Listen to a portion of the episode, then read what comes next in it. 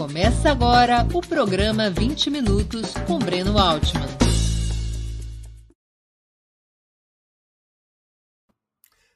Bom dia! Hoje é 29 de agosto de 2022. Estamos dando início a mais uma edição do programa 20 Minutos. Nosso convidado é Alberto Carlos Almeida cientista político, sociólogo, escritor e professor universitário, é um dos principais especialistas brasileiros em opinião pública e fundador do Instituto Brasilis. Autor de vasta obra sobre processos eleitorais, seu lançamento mais recente é A Mão e a Luva: O que elege um presidente, publicado pela editora Record, em coautoria com Tiago Garrido. Antes de começarmos, Queria lembrar a vocês como é essencial a sua contribuição financeira para a manutenção e o desenvolvimento do jornalismo de Ópera Mundi. Vocês já conhecem as seis formas possíveis de contribuição. Assinatura solidária no site operamundi.com.br barra apoio. Inscrição como membro pagante de nosso canal no YouTube. Basta clicar em Seja Membro e escolher um valor eh, no nosso cardápio de opções, super chat e super sticker durante nossas transmissões ao vivo. Valeu, valeu demais quando estiverem assistindo aos nossos vídeos gravados.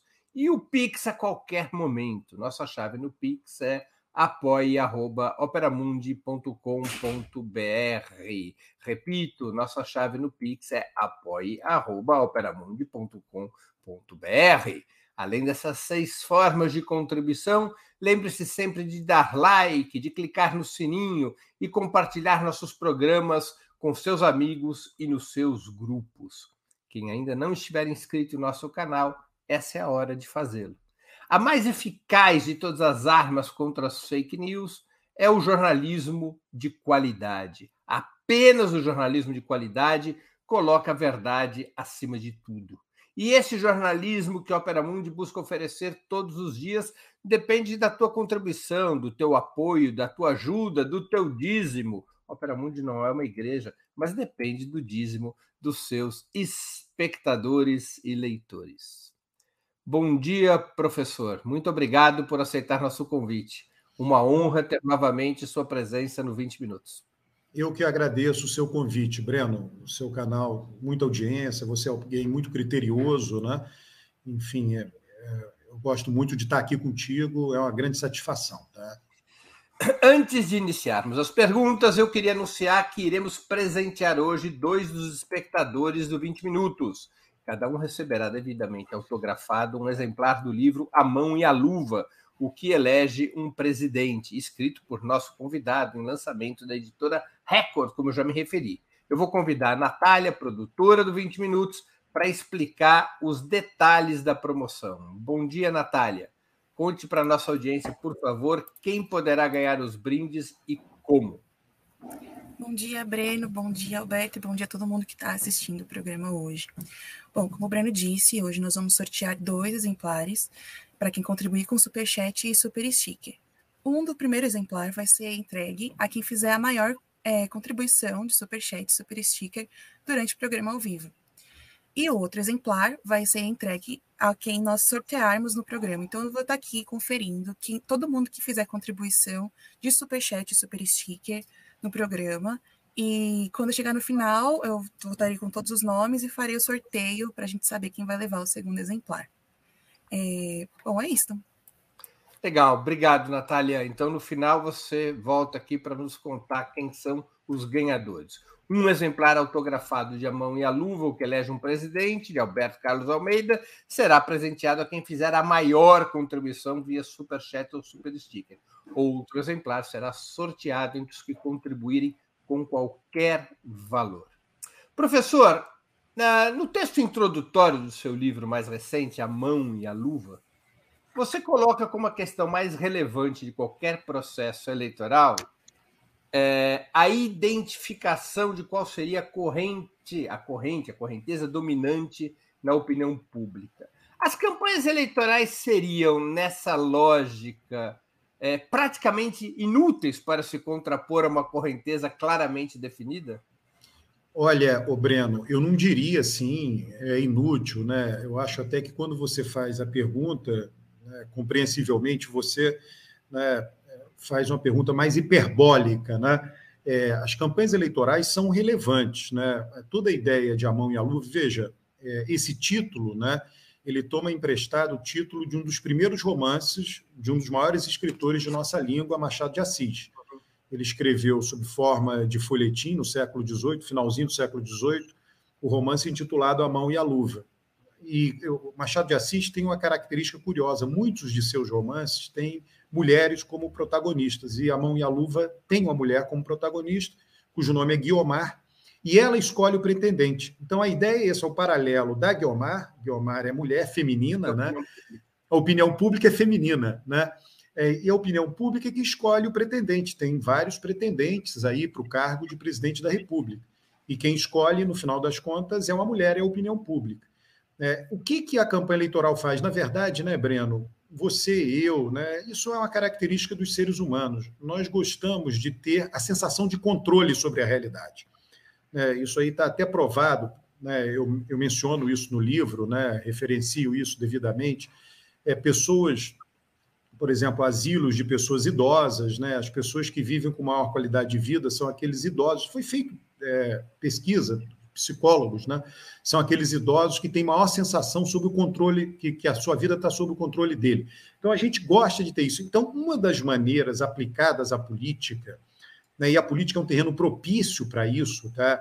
é você achar que tudo que acontece numa campanha eleitoral tem impacto no voto, e, portanto, eu tenho controle sobre o voto. Só que não é assim que o mundo funciona.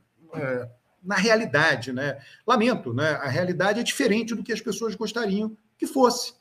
Né? É, eu sei que a gente quer isso, né? Então, fulano falou uma coisinha, olha, aumentou meio por cento. Fulano escorregou naquilo, olha, caiu um por cento. Não é assim que as coisas acontecem. Simplesmente não é assim.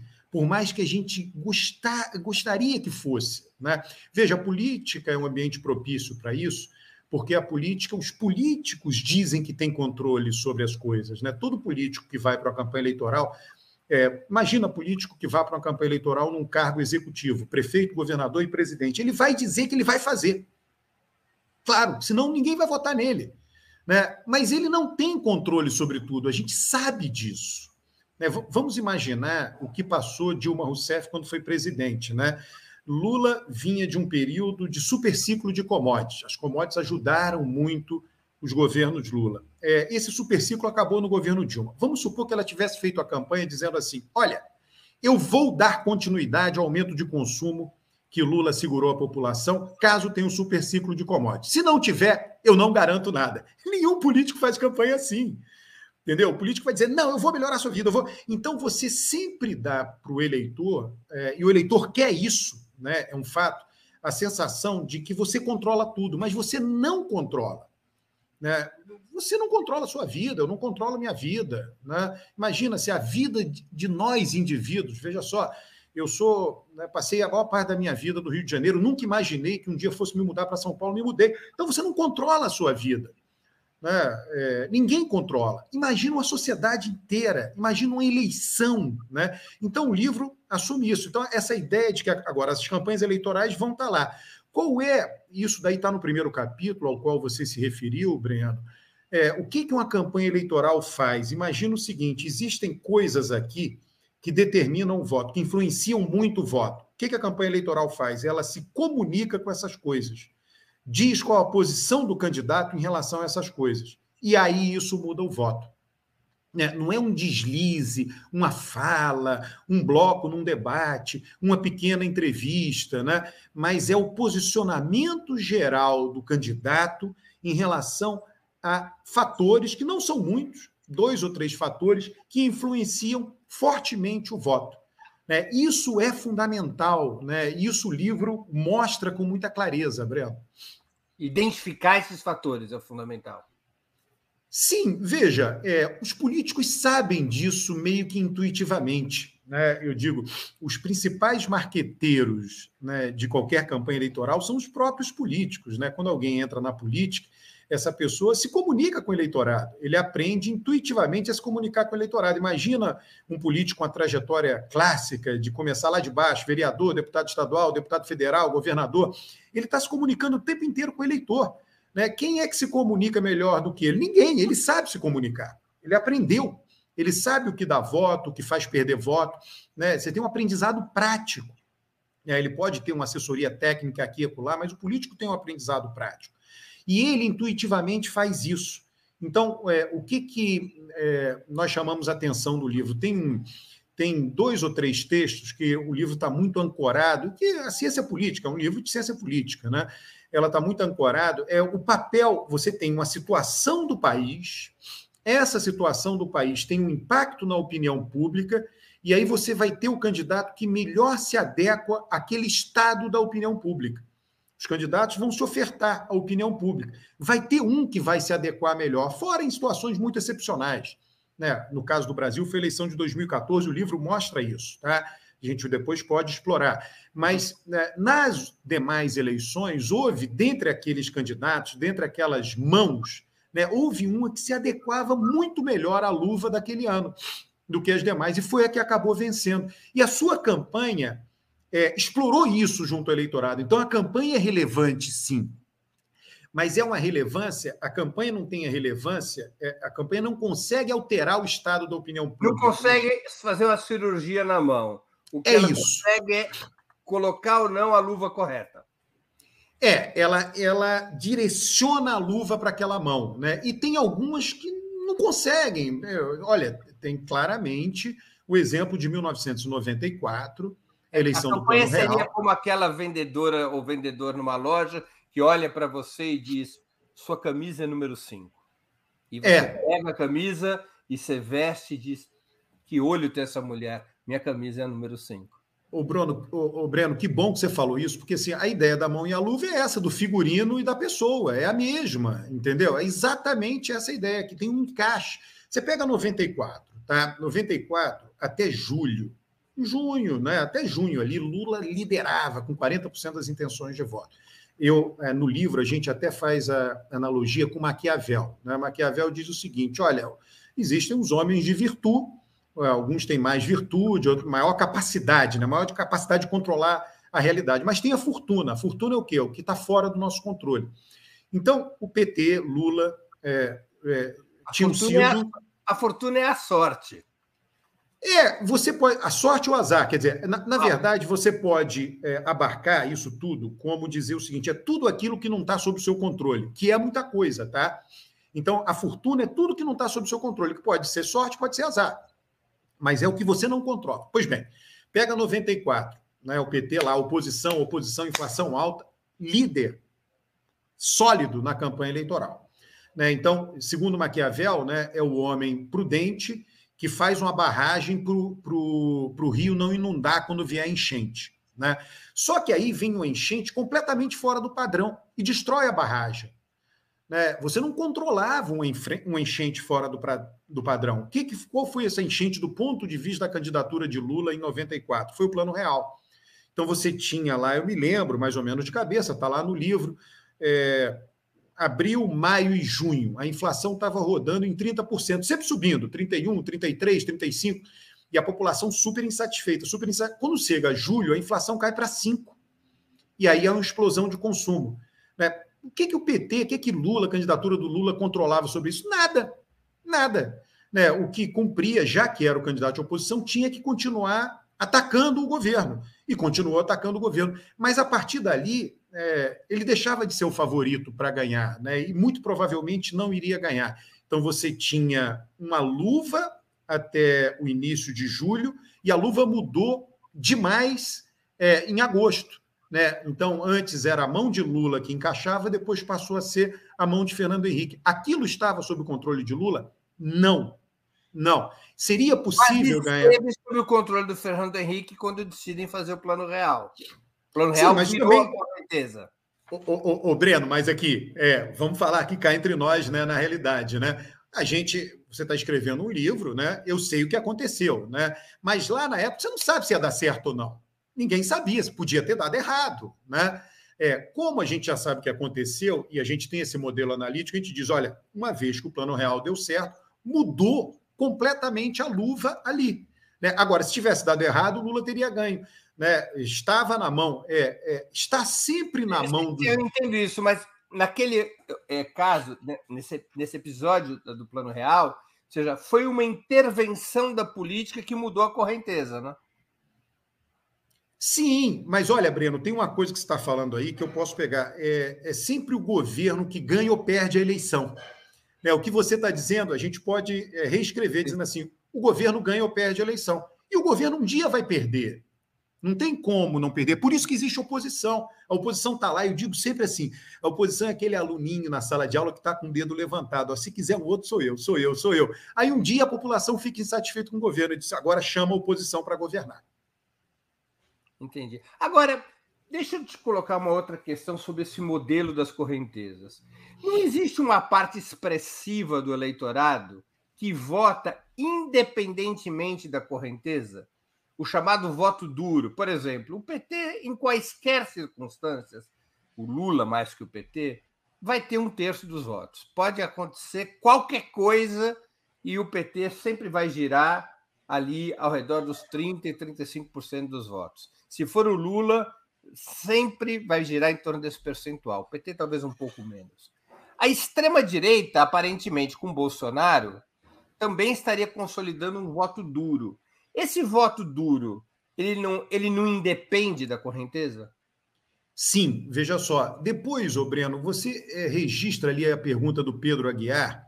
Né? Vou responder a tua. Tem um no chatzinho ali, o Pedro Aguiar. Não, é bem legal. Mas de, deixa eu dizer, ô Breno, é, é, você, você leu o livro, você viu que no primeiro capítulo nós chamamos atenção né, para dois pilares que estão em qualquer sociedade. Tá? Eles podem variar é, você pode ter uma sociedade que seja mais à direita, você pode ter uma sociedade que seja mais à esquerda, mas sempre vai ser, vai ter essa diferença relativa, vai ter um pilar conservador e vai ter um pilar é, progressista. Né? O conservador ele busca conservar as regras, ele considera que a sociedade é um ente frágil, né? que você é, tem determinadas regras que você tem que preservar, punir aqueles recalcitrantes das regras. A gente pegar um exemplo concreto, né? impostos. Se as pessoas não forem punidas, se a pessoa que não paga imposto não for punida de alguma maneira, aí ninguém vai querer pagar imposto. Se ninguém pagar imposto, acaba o, o serviço público. Né? Então, é, essa, digamos assim, é a visão mais conservadora. A visão progressista é que você é, tem que tentar mudar as regras para melhorar a vida dos mais fracos. Tá? Então, são esses dois pilares.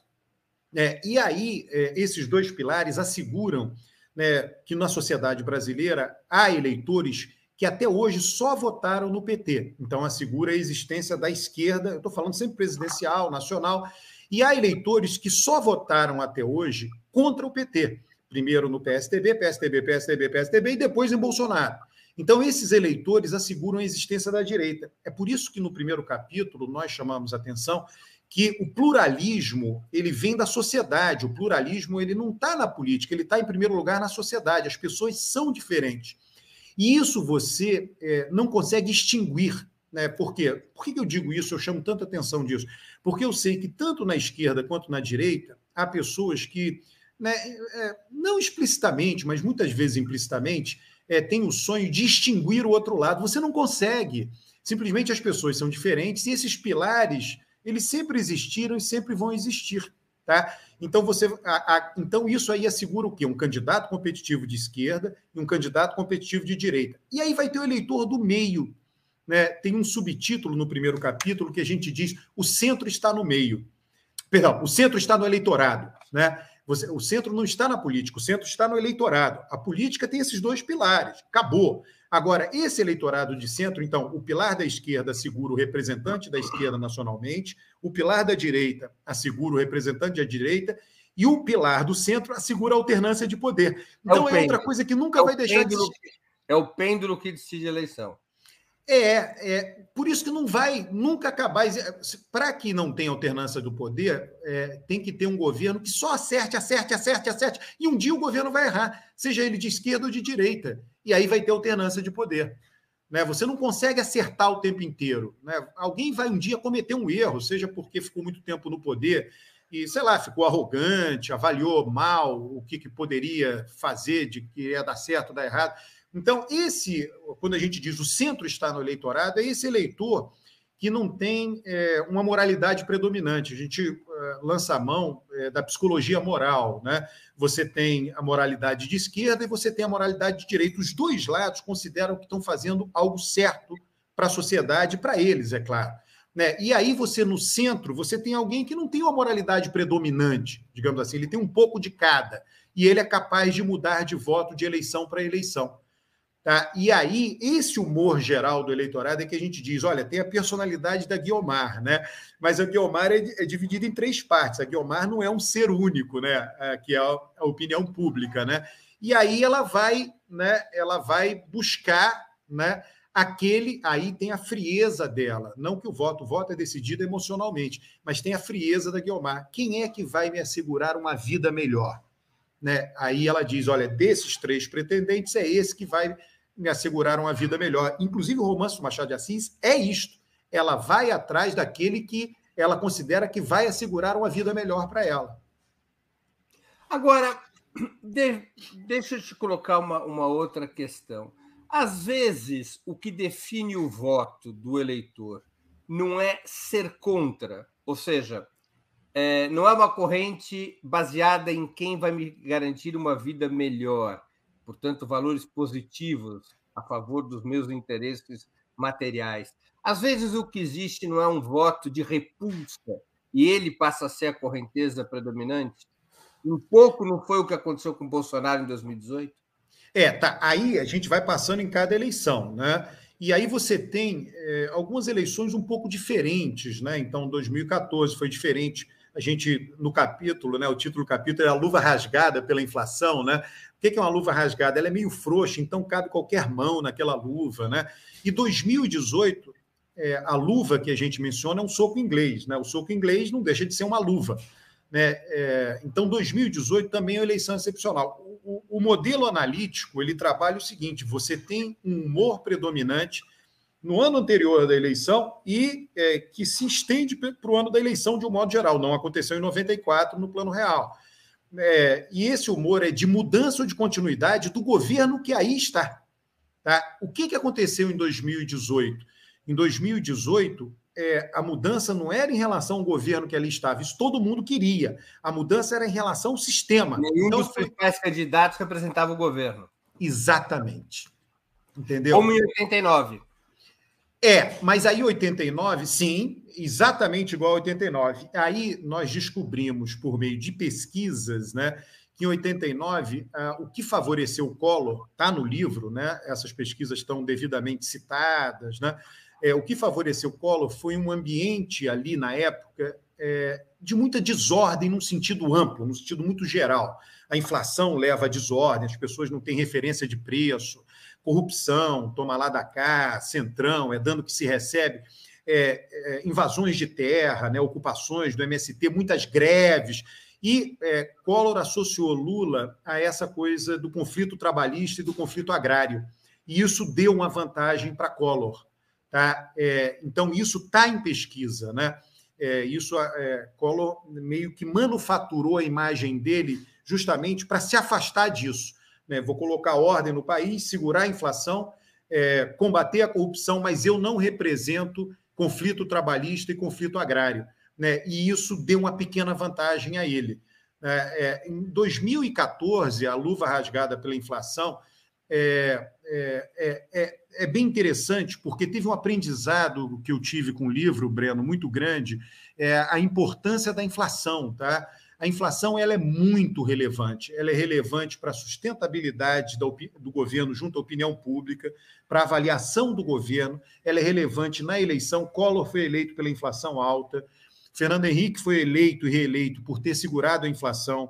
Lula foi eleito em 2002 pelo desemprego, certamente, mas tinha a inflação como pano de fundo. Lula segurou a inflação, botou a inflação muito baixa em 2006, então aquilo foi fundamental na reeleição dele a popularidade de Dilma foi muito desgastada pelo aumento da inflação de alimentos. Nós estamos vendo isso agora com Bolsonaro. Então, a inflação ela é crucial para. É um cabo eleitoral positivo ou negativo decisivo. É, eu diria, Breno, que se um presidente tivesse que escolher só uma coisa para cuidar, essa uma coisa tinha que ser inflação. Né? Tem um subtítulo Mais do, do que o emprego e a renda? Sim, porque o emprego e a renda são. É, a renda é corroída pela inflação e a inflação atinge todo mundo. Tá? Se tiver uma coisa para cuidar, inclusive tem pesquisa. No livro eu mostro a pesquisa. Quando você pergunta ao eleitor o que, é melhor, desenvolvimento econômico e geração de empregos com mais inflação ou menos desenvolvimento, menos emprego com menos inflação. A maioria prefere essa opção, menos inflação, mesmo que isso não tenha, é, tenha um impacto negativo no emprego. Agora, Alberto, sobre 89 ainda, é, será que o, o mesmo cenário não poderia ser visto de outra maneira? Ou seja, como é que um candidato como Lula, que era naquele momento de um partido pequeno, que era o PT, era um partido que tinha, se eu não me engano, em 89, 16 parlamentares, não governava nenhum estado. Era maltratado pelos meios de comunicação. O Lula faz um discurso absolutamente conflitivo, com um programa que representava uma ruptura estrutural com a ordem econômica e política, e ainda assim ele vai para o segundo turno e chega a 47% dos votos. Não teria sido, ainda que Lula tenha perdido, o fenômeno, também o fenômeno inverso, ou seja, há um momento na sociedade em que pode-se criar um consenso em favor do conflito? Bolsonaro, é... de alguma maneira, não teria sido isso em 18? O Breno, é interessante, tá? É, você faz uma interpretação do que foi Lula em 89, né? Então, você, na sua interpretação, você menciona, na sua frase, na sua qualificação, você diz mudança estrutural. Mas o eleitor que votou no Lula, a opinião pública, milhões de eleitores, provavelmente não tinham essa interpretação. Não sei se você me entende. É, eles viam basicamente Lula com a seguinte imagem: ah, esse aí é oposição a tudo que está aí. Oposição ao Sarney. É vou... conflito. Oi? Era o homem do conflito, da ruptura. É, mas o, o Collor o também fez um conflito. O Collor chamou Sarney de corrupto, e aquilo até gerou uma crise durante a campanha. Sarney é um corrupto. Né? Então, assim, os dois é, fizeram, é, os dois formaram uma imagem de conflito contra o governo que lá estava. Nós somos totalmente oposição ao governo, a gente vai mudar tudo aí. Os dois fizeram isso. Tá? É, agora, o eleitor só vê isso, o eleitor não tem é, esse modelo analítico seu, entendeu? Da mudança estrutural.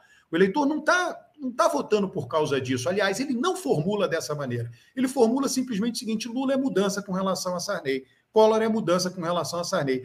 Se você somar, eu faço isso lá no capítulo de 89, você soma o voto de todo mundo que era mudança, é estúpido. O único que era continuidade era Ulisses, que teve menos de 5% de votos. Entendeu? Então foi uma eleição. Oi? E o Aureliano que teve 2%. É, foi uma eleição de mudança completa. É, então, nesse sentido, 2018 é muito parecido. 2018 não tinha nem candidato de governo, né?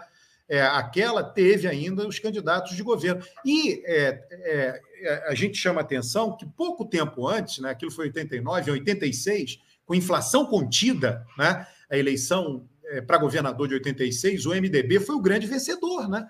porque ele segurou a inflação com o plano real, chegou no final do ano, ele elegeu todos os governadores, menos o de Sergipe. Né? Então, aí mostrava né, a, a, importância da inflação até em eleições regionais. Incrível isso.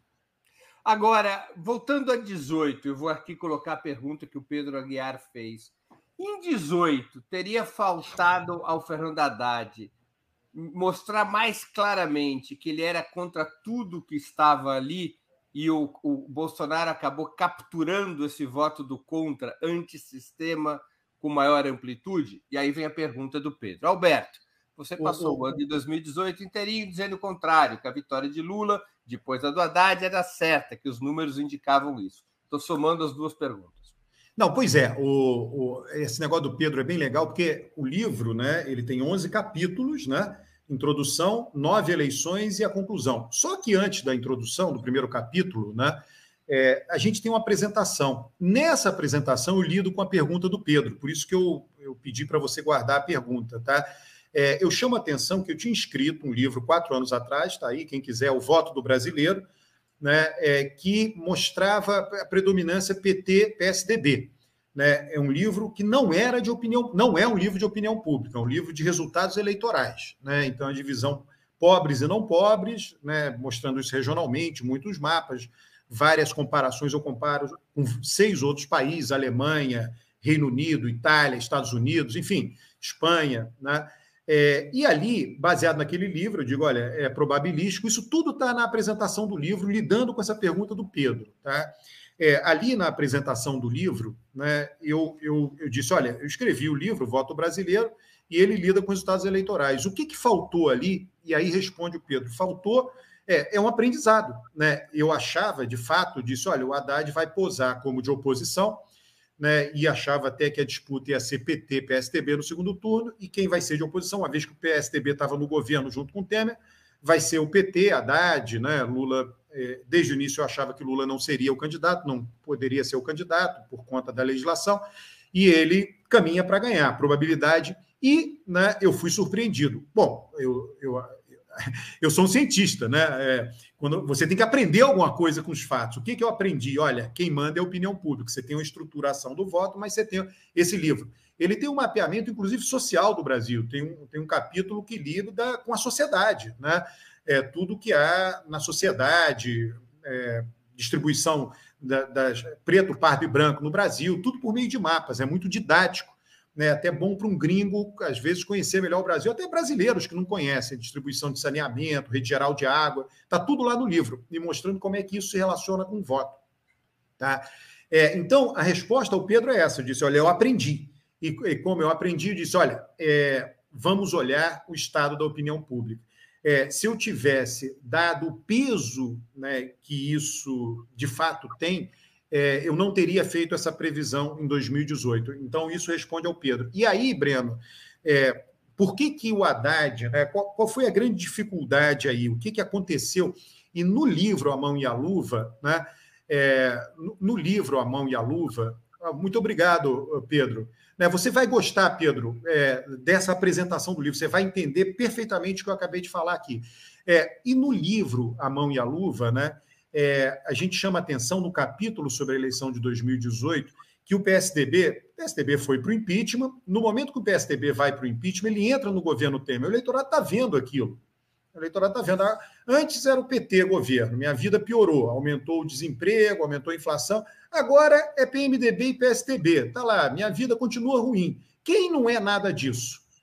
Tá? É, no fundo, no fundo, é, a eleição de 2018, né, e aí tem um elemento né, é, também que explica um pouco essa minha previsão. A eleição de 2018, é, o eleitorado considerou como se o PT ainda tivesse no poder, digamos assim. Não, o PT saiu outro dia, saiu em 2016. Eu não quero ele de volta agora. Deixa ele de castigo aí. Né? Foi isso que o eleitorado fez. Agora, ele não botou só o PT de castigo, ele botou de castigo o PSDB. Né? E ele fez pior com o PSDB ele diz: Olha, eu não quero votar para presidente no PSDB, eu vou transplantar meu voto. Na verdade, o Bolsonaro ele chegou lá graças a um transplante do eleitor do PSDB e uma adição do eleitor de centro. Né? O eleitor de centro disse: não, o PT governou muitos anos, 13 anos. Né? Então, tudo que está aí, e aí é interessante, é para o bem e para o mal, tá, Breno? O PT é um partido, né? É... Pô, quando eu escrevi o livro, ficou tão evidente: olha, Lula foi eleito e reeleito. Na eleição de Dilma, mas ficou muito evidente, está lá no capítulo de 2014. Na eleição de Dilma, o eleitorado tinha expectativa que Dilma ia dar continuidade ao aumento de consumo dos governos Lula. Era uma expectativa muito positiva. E essa expectativa foi por água abaixo. Não aconteceu. Não aconteceu. Não, não, no livro não discute as razões por não ter acontecido. Isso é controverso, blá, blá, blá, não interessa. É um livro de opinião pública simplesmente. É, e ali é uma coisa só: Lula, PT, Dilma, tudo é uma coisa só, um bolo só. Aí, quando chega 2018, o eleitorado diz: olha, Lula, PT, Dilma, não, agora não, deixa de castigo, vai ficar de castigo. Vamos colocar outra pessoa. E o PSDB totalmente fora. Né? E aí tem algo interessante, tá, Breno? É, em 2016, isso está no livro, tá? É, é, é a, a, a minha obrigação é procurar é, é, ver coisas, né? As coisas estão lá, todo mundo está vendo, tem os dados, pesquisa do Datafolha, série histórica, né? E, e tem coisas que as pessoas não dão peso, não dão bola. Quando é que Bolsonaro cresceu para valer? Março de 2017. na série de pesquisas do Datafolha, em março de 2017, Bolsonaro deu um salto em relação a dezembro de 2016. Né? É, eu vou, ah, depois me lembra esse negócio da facada. O que, que aconteceu em março? Bom, o que, que aconteceu em 2016? O PSDB foi o grande vencedor da eleição municipal de 2016. Ocupou a mídia como grande vencedor. É, Dória foi eleito em primeiro turno em São Paulo. O PSDB elegeu a maior parte dos municípios com PIB elevado. Aí, quando somava a população brasileira, o PSDB governa a maior fatia da população brasileira e por aí vai. Então, o PSDB ocupou a mídia de uma forma avassaladora no final de 2016. E quando chega em 2017, Bolsonaro saiu de 8% de votos nacionais para 15%, dobrou praticamente. Como é que pode isso? É, o que, que aconteceu? Aí eu falei, né, eu e Tiago, né, o meu coautor, disse: olha, a gente tem que entender por que, que isso aconteceu. O que, que aconteceu em janeiro, fevereiro e março de 2017? Na verdade, tinha acontecido em março. Bolsonaro ocupou muito a mídia.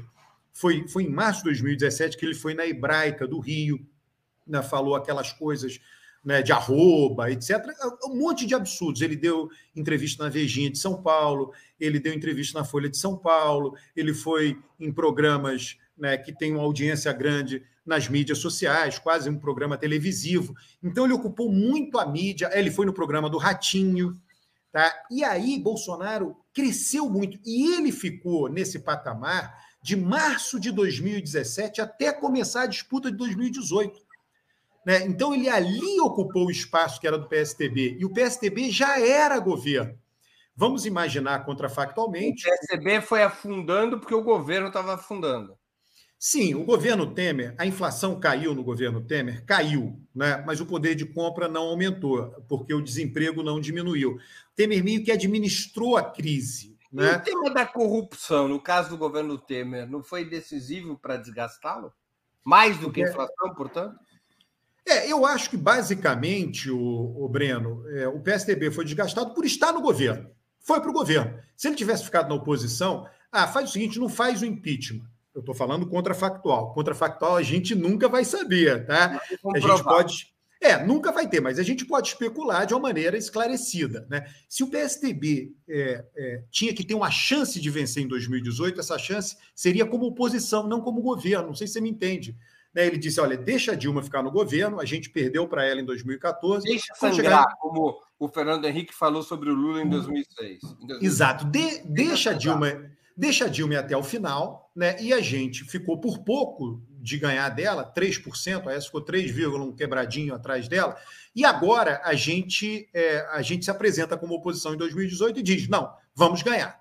Né? É, é, se tinha uma chance, era ali. A gente não sabe, né? Como não aconteceu, a gente não sabe se teria acontecido. Mas a chance era essa. Aí o PSDB resolveu fazer o impeachment. No momento que ele faz o impeachment, ele se torna governo. No momento que ele se torna governo, ele começa a ser reprovado pelo eleitorado.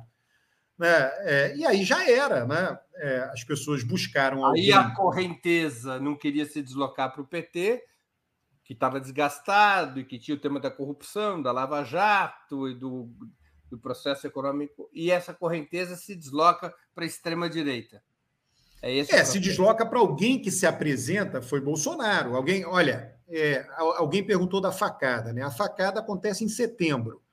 Em março, eu fiz uma perguntinha em pesquisas privadas, agora ela se tornou pública no livro, né? É o Pedro Alexandre Sanches, né? Em março, eu fiz uma pergunta em quem que você vai votar no primeiro turno. Bolsonaro, a pergunta foi feita do jeito que eu vou falar aqui, tá? Bolsonaro, que nunca foi candidato a presidente, Jacques Wagner, do PT, com apoio de Lula, Geraldo Alckmin, ex-governador de São Paulo, do PSDB, Huck, apresentador de TV da Globo, e Marina, que já foi candidata a presidente duas vezes. Eu apresentei cinco candidatos. Não apresentei Ciro, porque ele não tinha ainda colocado sua candidatura. Botei Wagner, porque era o que se falava na época. Então, foi uma pergunta né, é, feita com os dados que eu tinha na época. E aí, o que, que aconteceu nessa pergunta? Bolsonaro lidera com 27%. Está no livro. Né? É, aí em segundo vem Jacques Wagner. É, depois vem é, Huck, com 13%. Quando você soma os 27 de Huck com os 13, os 27 de Bolsonaro com os 13 de Huck, dá 40. Agora, você pega... mas, é, Alberto, há uma questão que me deixa curioso. As pesquisas com o Lula no páreo mostrava que a correnteza era para o PT. Sem o Lula no páreo, a correnteza vira para o Bolsonaro. O que, que justifica isso? É, olha, essa é uma excelente pergunta, Breno, e aí a gente volta né, para o mundo do contrafactual. Né? É, se Lula tivesse, tivesse sido candidato, ele teria ganho? É, essa é uma excelente pergunta, né? porque a correnteza era anti-PT. Né? Poderia ser que ele não tivesse ganho. As pesquisas davam ele na frente, mas ia vir uma campanha Bolsonaro ia dizer: olha, esse daí foi quem botou Dilma, a crise tem a ver com PT, né? É, ele iria, iria sofrer um ataque dessa natureza. Se ele tivesse ganho, seria o seguinte: olha, vamos ignorar o que foi o governo Dilma e vamos voltar aos velhos tempos do governo do PT. Né? Agora, de novo, a gente nunca vai saber, né, Breno? Esse é que é. Né? Mas essa é uma boa questão, tá? É uma questão para a gente refletir. Isso que estaria acontecendo agora? Perdão? Isso. Vamos voltar aos velhos tempos aos velhos e bons tempos do Lula, é o que estaria acontecendo agora? Sim, porém com uma qualificação importante, Breno. As pessoas agora sabem o que é um governo Bolsonaro, né? Então você, tá, você também está avaliando o governo Bolsonaro. Eu diria mais, tá? É, eu, eu diria o seguinte: o governo, você pega hoje a votação de Lula, a votação de Lula, quem é que vota em Lula? Quem avalia Bolsonaro ruim e péssimo? Quem vota em Bolsonaro? Quem avalia o governo Bolsonaro ótimo e bom?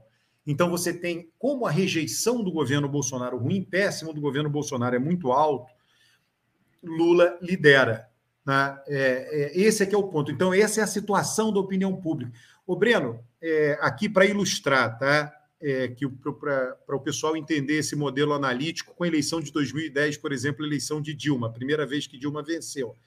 Né? Em 2009, eu coloquei uma cartela, pesquisa presencial, face a face, com a foto de Dilma e Lula junto dela, embaixo, né? um papel A4.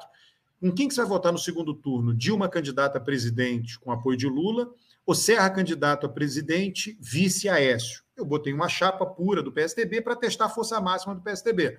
Naquela época, em 2009, Serra era governador de São Paulo, primeiro colégio eleitoral do Brasil, Aécio, governador de Minas, segundo colégio eleitoral do Brasil. Então eu botei a força máxima do PT com a força máxima do PSDB. Abril, maio de 2009, Dilma liderava. Né? Por que, que não liderava nas outras pesquisas? Porque as outras pesquisas não davam para o eleitor a informação de que Dilma seria a candidata governista. Como as pessoas estavam satisfeitas com o governo, elas votaram na candidata é, governista. Só que isso só ficou claro para as pessoas, aí é o papel da campanha eleitoral, a primeira pergunta que você me fez, só que isso só ficou claro para as pessoas durante a campanha eleitoral. A campanha eleitoral tornou claro que Dilma seria candidata do governo. Então a campanha teve esse papel. Tá? A campanha eleitoral na eleição de 2018 tornou claro para o eleitorado que Bolsonaro era o candidato antissistema, por isso ele cresce no final. Tá? Então é isso que acontece. A, a opinião pública já está embicada naquela direção. Antes de continuarmos, eu queria pedir novamente que vocês contribuam financeiramente com a Opera Mundi, que saco vazio não para de pé. Há seis formas de fazê-lo. A primeira é a assinatura solidária em nosso site, operamundi.com.br barra apoio. A segunda é se tornando membro pagante de nosso canal no YouTube a terceira e a quarta contribuindo agora mesmo com o Super Chat ou Super Sticker. A quinta é através da ferramenta Valeu, valeu demais, quando assistirem aos nossos programas gravados. A sexta é através do Pix. Nossa chave no Pix é apoia.operamundi.com.br e nossa razão social é última instância editorial limitada. Lembro que hoje temos dois brindes para quem contribuir com o Super Chat e o Super Sticker. Quem tiver feito a maior contribuição através dessas duas formas, Super Chat e Super Sticker, ao final do programa irá ganhar de presente o livro A Mão e a Luva, o que elege um presidente, de Alberto Carlos Almeida, devidamente autografado pelo autor. Um outro exemplar, também autografado, será sorteado entre todos os demais que tiverem contribuído com o Super Chat e o Super Sticker. Portanto, façam a sua contribuição agora mesmo, além de ajudarem a Opera Mundi a se fortalecer como um jornalismo que coloca a verdade acima de tudo, também estarão concorrendo a esse inestimável brinde, o livro A Mão e a Luva, o que elege um presidente, de Alberto Carlos Almeida, autografado pelo autor.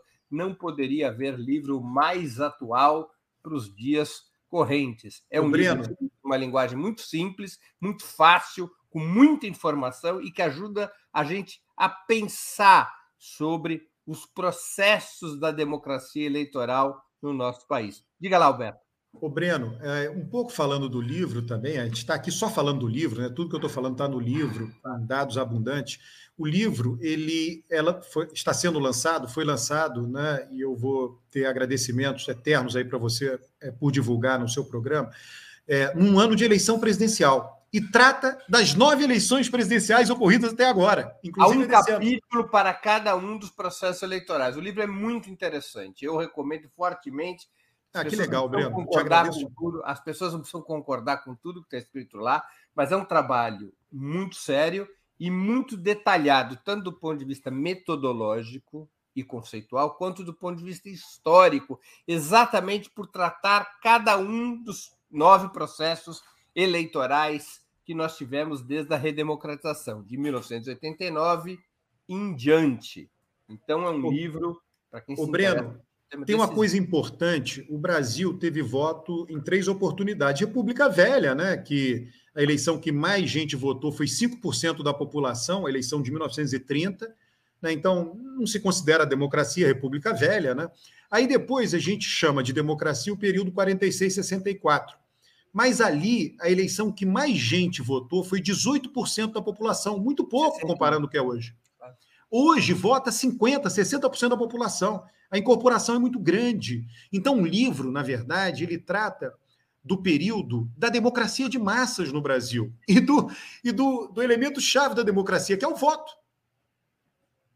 Claro, claro. Professor, qual seria a correnteza dominante da atual campanha eleitoral? Aí, Breno, é, vale aqui quando falar um pouco do making off do livro, né? Vai lá, conversa com os editores, etc.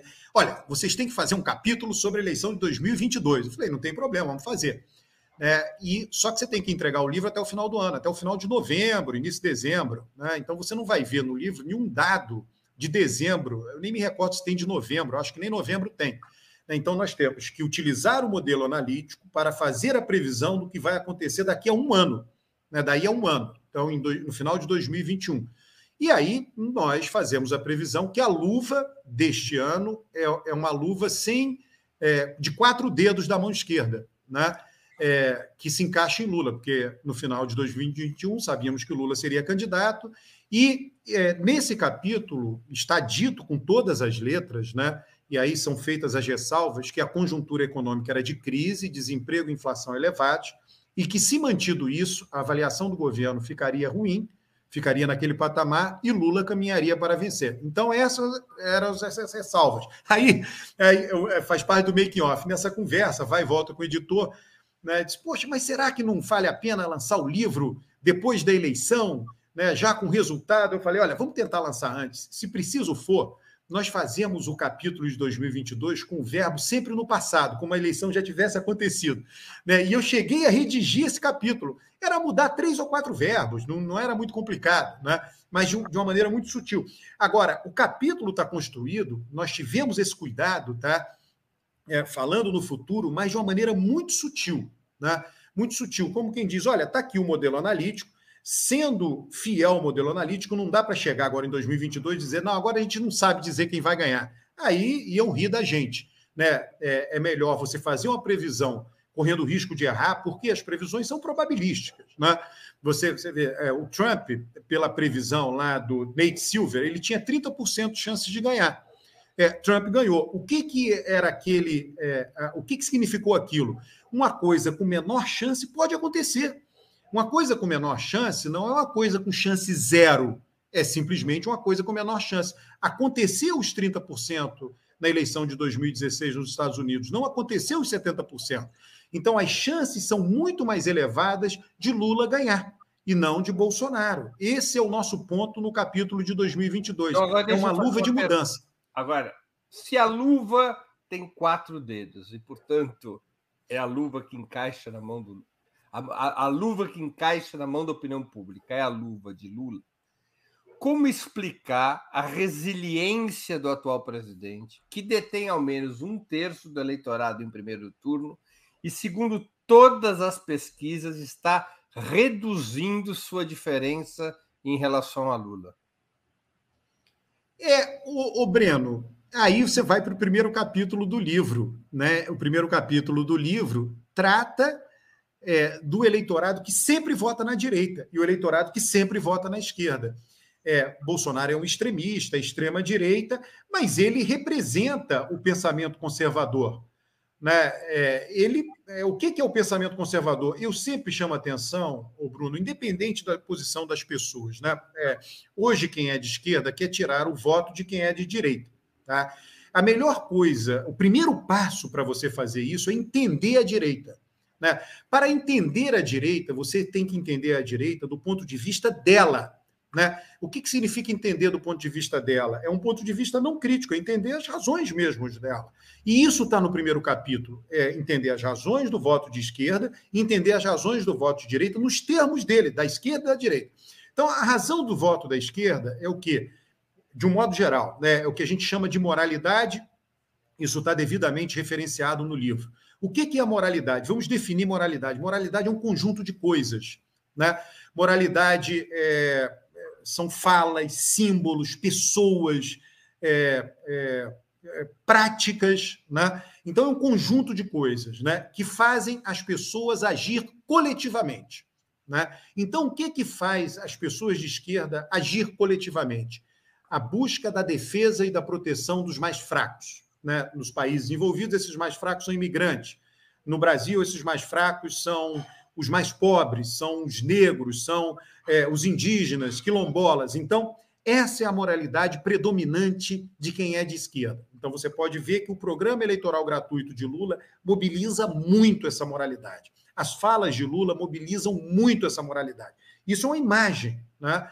É, e é, o, qual é a moralidade da direita? Vamos tentar compreender nos termos dela. Tem uma moralidade. O que, que faz com que as pessoas de direita ajam coletivamente, vão a comícios, se reúnem?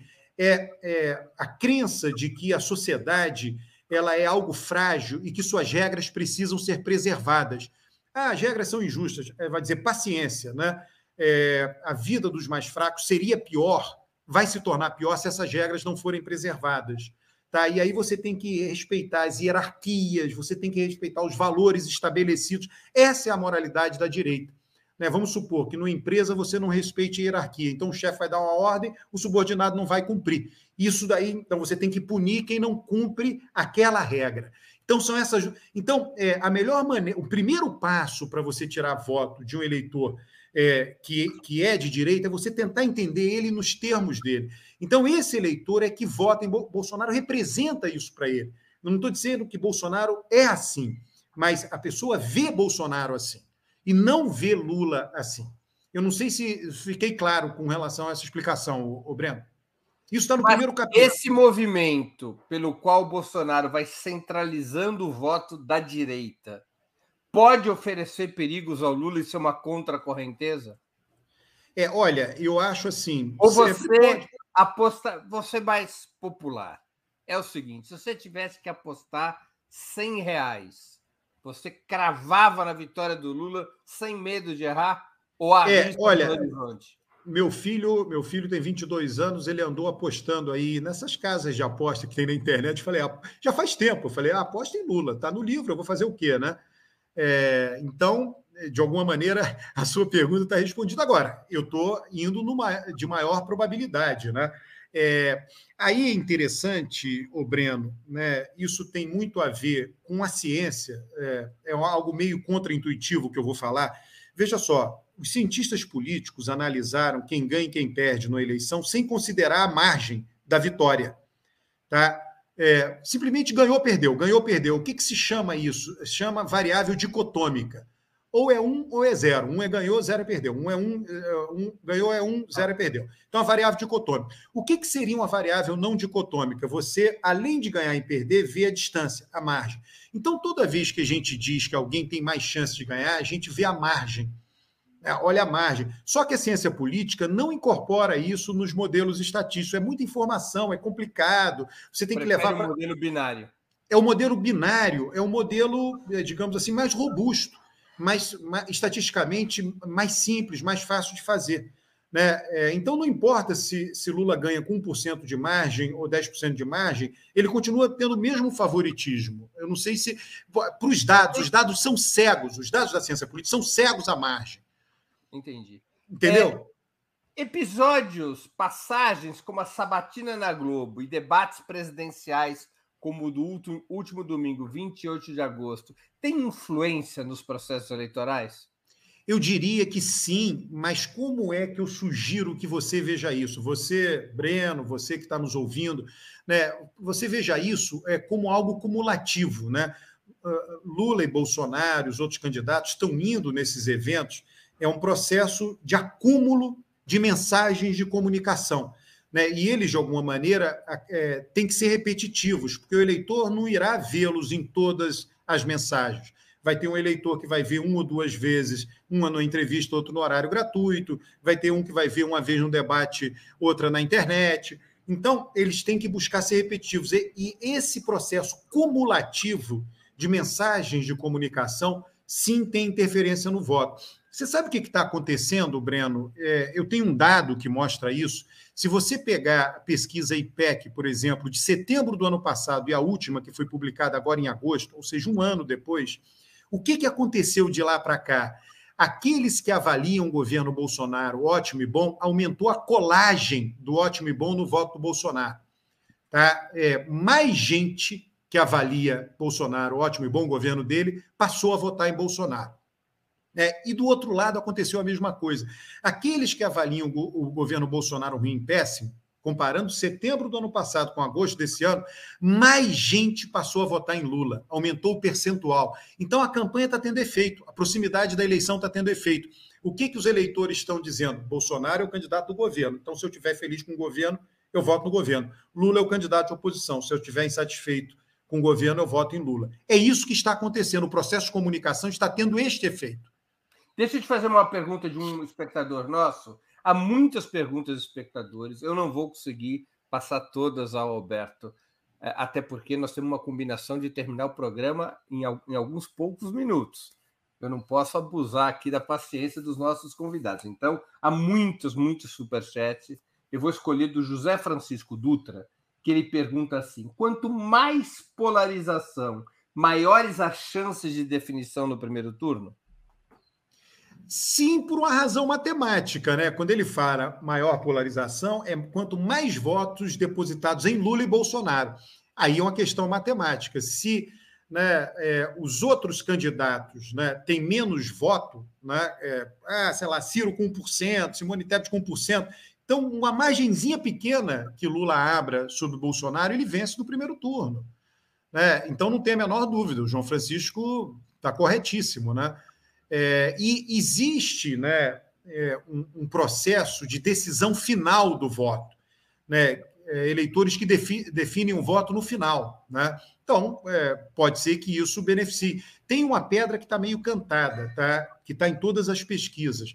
Existe um eleitor de Ciro que está é, tá disposto a votar em Lula. Pode ser que esse eleitor deixe essa decisão para o final, pode ser que não, a gente não sabe. Tá? Mas é, isso está nas pesquisas. Eleitores de Ciro, um percentual, sei lá, no mínimo um terço dos eleitores de Ciro que dizem que podem votar em Lula, dizem que Lula caminha para vencer. Esse eleitor, na última semana, nos últimos dois, três dias, podem, eles, eles podem decidir votar em Lula. Pode, pode ser que não, não estou dizendo que vão fazer. Mas o, o, primeiro turno pode estar decidido. É necessário. A mesma, que... a mesma recomendação que você deu para o seu filho de apostar na vitória do Lula você daria para que ele apostasse que essa vitória vai acontecer já no primeiro turno? Nesse momento, eu preferia esperar um pouco mais, tá? Para observar. Porque duas condições precisam acontecer. Lula precisa manter os votos que ele tem hoje. Isso depende do ótimo e bom de Bolsonaro, não está sob o nosso controle. Tá? Então, Lula tem que manter o patamar, ele não pode cair. E no final, ele tem que pegar uns três pontos percentuais de, de Ciro aí ele ganha no primeiro turno. Né? São essas duas condições que têm de acontecer. Não é o mais provável isso hoje. o, é, o Breno, a avaliação de Bolsonaro tem melhorado muito lentamente. Eu não acredito, né? Em geral, isso não. É, em geral, quando é alguém conhecido, né? Bolsonaro foi eleito, né? É, é diferente de algum governador ou prefeito que assume no meio do mandato, assume no ano eleitoral, porque o titular saiu para disputar outra eleição. Aquele que recebeu o voto, Bolsonaro recebeu o voto, né? é, é difícil melhorar a avaliação na reta final. A avaliação tem, um, tem uma rigidez, tá?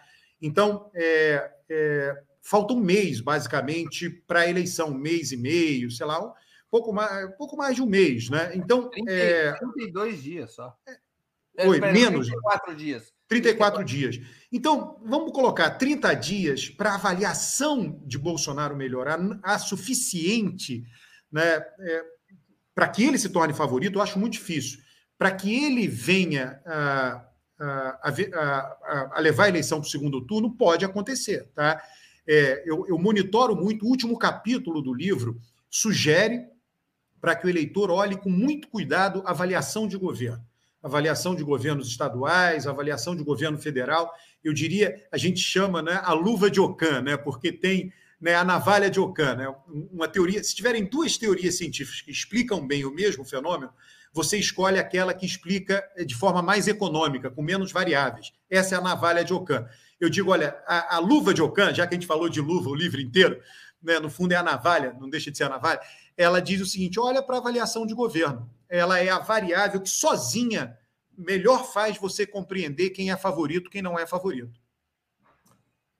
É, antes de eu fazer minha última pergunta, eu quero agradecer a as múltiplas pessoas que fizeram superchat e perguntas. Eu peço desculpa por não poder lê-las. Eu quero aqui agradecer ao Paulo Eduardo Bertolino, que fez uma pergunta. Eu até vou citar a pergunta do Paulo Eduardo Bertolino, porque ela, ela complementa a última pergunta que eu farei ao Alberto eh, Carlos Almeida.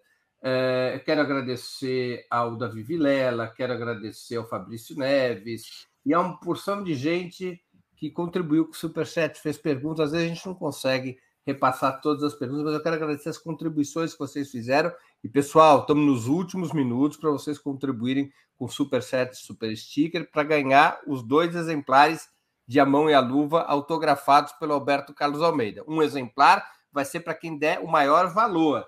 Nesse exato momento está ganhando o José Francisco Dutra, que ofertou 50 reais. Então ainda há tempo de alcançá-lo e superá-lo. Um segundo exemplar será sorteado entre todos os que tiverem contribuído com o Super Chat e o Super Sticker.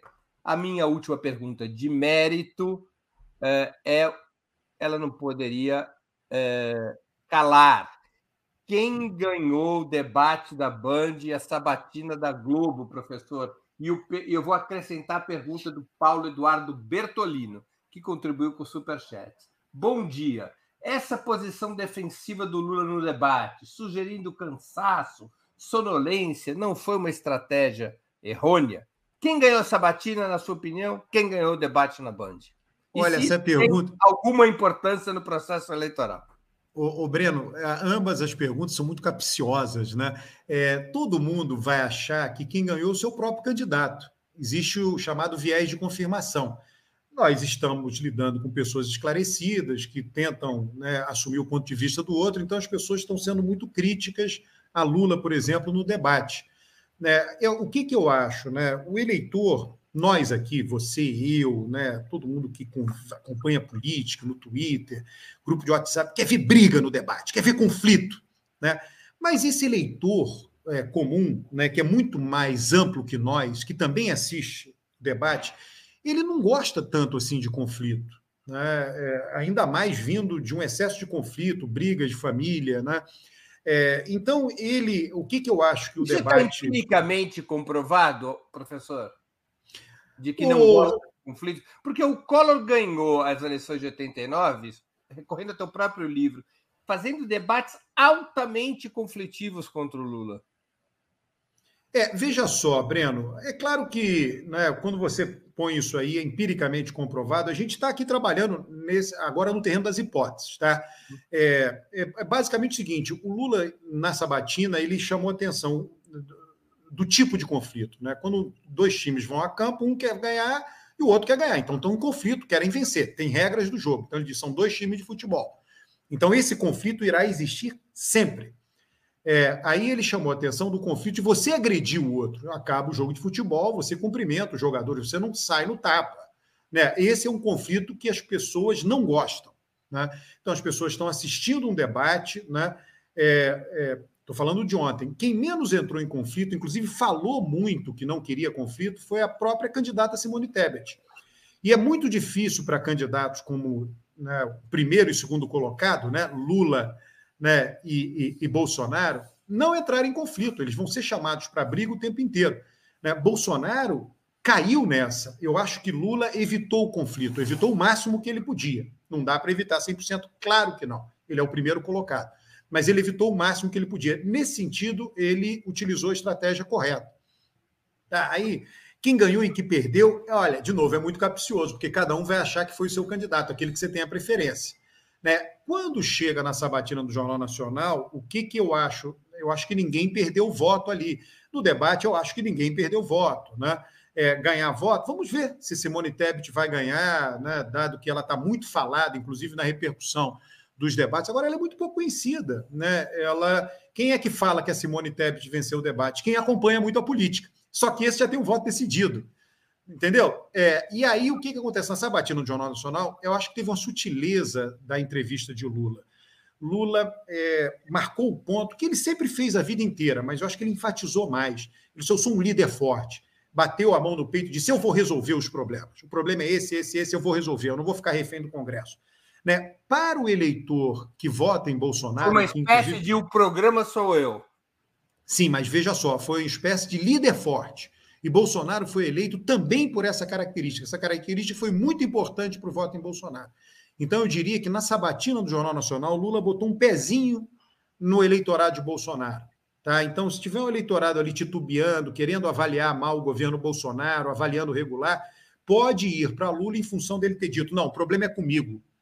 Né? Esse eleitor quer isto. Né? Nós estamos no presidencialismo. O Brasil educou que quem manda é o presidente né? E o Lula está dizendo o que está lá não manda, eu vou mandar, por isso sua vida vai melhorar. Isso é algo importante, tá? Eu acho que isso ele ele, ele fez essa imagem. caracterizar isso quando diz que com orçamento secreto o Bolsonaro não manda coisa alguma. Exato.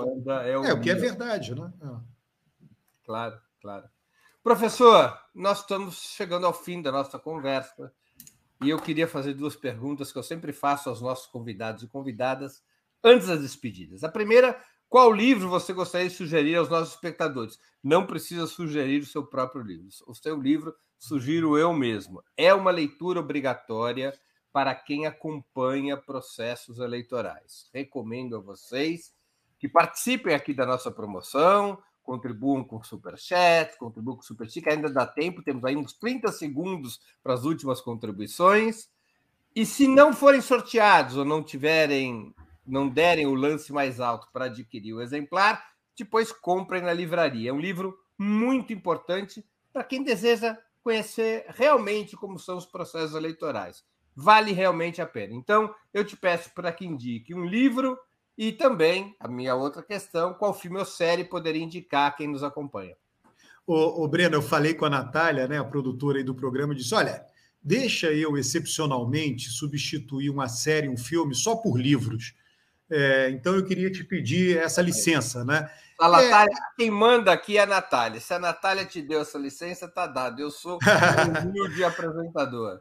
Ô, ô Breno, é, eu gosto muito de ter uma visão meio geralzona, holística, sistêmica da vida social, da vida humana, do mundo em que vivemos. Então, eu, eu leio física, história natural, leio a minha área, ciência política, sociologia, né? Eu li agora um livro recentemente do Vaclav Smil, Os Números Não Mentem. São 71 capítulos muito curtinhos sobre diversos temas importantes, o Brexit, energia. O Vaclav Smil é muito famoso, é da Universidade de Manitoba, no Canadá, é um grande especialista em energia. Tem um livro sobre física que a gente diz, oh, a física explica tudo, a física explica tudo. Olha o título do livro, vou falar agora o título do livro. Não tenho a menor ideia. Esse é o título. Não tenho a menor ideia. É, É, o que, que esse livro diz? Olha, a física avançou muito, mas a maior parte ela não conhece, 80%, 75% ela não conhece.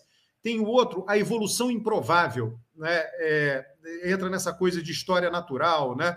É, a evolução improvável, né? É, somos nós. Né? Um que eu acabei de ler, Ascensão e Queda dos Dinossauros. Eu, eu nunca entendi como é que pode uma espécie inteira desaparecer. Né? E é, os, os, passarinhos, né? Eu, o autor desse livro mostra, os passarinhos são dinossauros. Quando ele diz, ele faz a seguinte analogia: os morcegos são mamíferos. Os morcegos são tão mamíferos como os passarinhos são dinossauros. São dinossauros esquisitos, mas são. O morcego é um mamífero esquisito, mas é mamífero. Né? Então, é, é, é, são coisas que ajudam a compreender onde vivemos, como chegamos aqui. Né? Então, eu, eu, tenho, eu sempre faço isso, tá? E acho legal que né, é, esse livro é brilhante, Breno, é muito legal. E chama a atenção que nós podemos acabar a qualquer momento, né? Isso daí é importante que está nesse livro, tá? Acho que o seu microfone está fechado. Sim. Obrigado por me avisar. Estava fechado. É, antes de encerrarmos, eu queria pedir que a Natália, produtora do 20 Minutos, se junte a nós e anuncie os vencedores da promoção de hoje, que eu finalizo nesse exato momento. Quem contribuiu, contribuiu, quem não contribuiu, fica para a próxima. E em relação ao livro do professor Alberto Carlos Almeida, A Mão e a Luva, o que elege um presidente, bom, quem não contribuiu vai ter que comprar numa livraria. Deve comprar numa livraria, nas melhores casas do ramo, como se dizia antigamente. Natália, quem receberá os exemplares do livro A Mão e a Luva, o que elege um presidente de Alberto Carlos Almeida, devidamente autografados pelo autor? Bom, Breno, é, quero agradecer a todo mundo que contribuiu hoje. Foram muitas contribuições, como você mesmo disse, muitos superchats. Quem levou o prêmio é, do maior superchat, né, então vai levar um dos exemplares, foi a Cris Flores, fez duas contribuições em coroas suecas. É, um aqui eu estou colocando na tela em 109 coroas suecas e a outra de 219 coroas suecas. Então, eu quero agradecer a Cris e peço que entre em contato conosco. E agora vamos fazer o sorteio, né? Deixa eu ver aqui. Muito bem, o sorteio é legal. Vários nomes aqui, todo mundo que contribuiu, é, fiquei de olho aqui acompanhando, então vou iniciar o sorteio. Vencedor foi Andy é, cento, é, 1400, 1146. Vou tentar achar o comentário aqui do Andy, que contribuiu com super sticker. E quero agradecer a ele e a, e a Cris por terem participado do, do nosso nossa promoção de hoje. E como é que as pessoas se comunicam conosco para passar seus endereços e tudo? Certo. Ó, colocando aqui na tela o e-mail do comercial operamundi.com.br e através desse e-mail, desse contato, peço que Andy e Cris é, mandem seus endereços para a gente poder enviar os livros para vocês. Muito obrigada.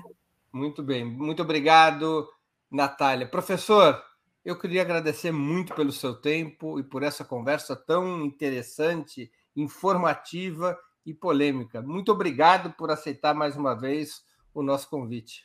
Ô, Breno, eu gostaria de agradecer mais uma vez o seu convite e elogiar a sua audiência. Né? Eu tenho feito várias divulgações do livro né, e vi aqui que a sua audiência é uma audiência que tem uma posição clara, de esquerda, militante, mas é uma audiência muito racional. Eu andei passando o olho aqui em várias perguntas e observações de Superchat.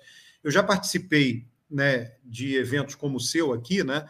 Com audiências também de esquerda, militante, mas que você notava que é, escrevia menos coisas relativas ao argumento que eu estava falando e mais coisas relativas à militância política. A sua é bem diferente, né? bem interessante, viu? Gostei muito. Eu que agradeço novamente a sua presença, professor. Muito obrigado. Obrigado, Breno. Tchau, tchau. Logo, boa sorte a todos nós. Boa sorte.